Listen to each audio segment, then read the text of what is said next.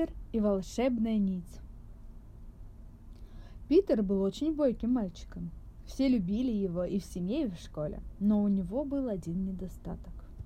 Он не умел жить настоящим. Он не умел радоваться простому процессу жизни. Сидя на уроках, он мечтал о том, чтобы поиграть на улице. Играя же на улице, он мечтал о летних каникулах. Питер всегда жил в мечтах, не умея наслаждаться теми возможностями, которые приносил ему день. В одно прекрасное утро Питер гулял в лесу, недалеко от дома. Почувствовав усталость, он решил отдохнуть на лужайке и уснул. Скоро он услышал, как кто-то позвал его. «Питер! Питер!» – доносился сверху резкий голос. Он медленно открыл глаза и с удивлением увидел стоящую над ним старушку. Ей было, наверное, больше ста лет – ее белые, как снег, волосы рассыпались ниже плеч. В своей сморщенной руке она держала маленький волшебный шарик. Из отверстия в середине шарика свисала длинная золотая нить. «Питер», — сказала она, — «это нить твоей жизни. Если ты ее чуть потянешь, часы будут проходить за секунды. Если потянешь немного сильнее, дни будут проходить за минуты. А если потянешь изо всей силы, и месяцы, и даже годы станут проноситься за считанные дни. Питер очень обрадовался такому открытию.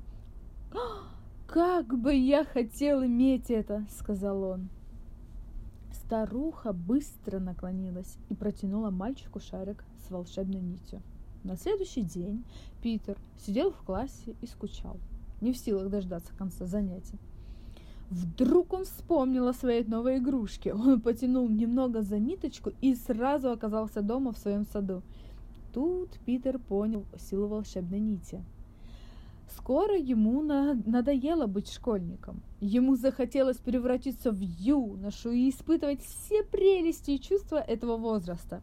Он снова вытащил шарик и сильно потянул золотую нить. И вот он уже юноша. Рядом с ним его подруга-красавица Элиза, но Питер опять недоволен. Он так и не научился радоваться настоящему и наслаждаться простыми чудесами каждого периода жизни. Он мечтает стать взрослым. И снова он дернул за нить. Много лет пронеслось за одно мгновение. Теперь он превратился в человека средних лет. Элиза уже стала его женой, и дом его был полон детей. Но Питер заметил, кое-что еще. Его когда-то черные волосы начали сидеть. Его молодая веселая мать, которую он так любил, постарела и ослабела. Но Питер не умел жить настоящим, поэтому он снова потянул за волшебную нить в ожидании, что же произойдет дальше. Теперь Питер превратился в 90-летнего старика. Его когда-то густые черные волосы побелели – как снег, а его красавица жена Элиза тоже состарилась, уже несколько лет как умерла. Его чудесные дети выросли, разъехались и стали жить своей собственной жизнью. Впервые в жизни Питер понял, что он так и не смог насладиться чудом самого процесса жизни. Он ни разу не был на рыбалке со своими детьми и ни разу не прошелся с Элизой при луне – он так и не вырастил сада и не прочел тех прекрасных книг, которые любила читать его мать. Вместо этого он пронесся сквозь жизнь, ни разу не остановившись, чтобы насладиться красотами по пути. Питер очень опечалился, поняв это. Он решил пойти в лес, в котором гулял в детстве, чтобы все обдумать. Зайдя в лес, он увидел, что молодые деревца выросли в могучие дубы, сам же лес превратился в райское буйство природы.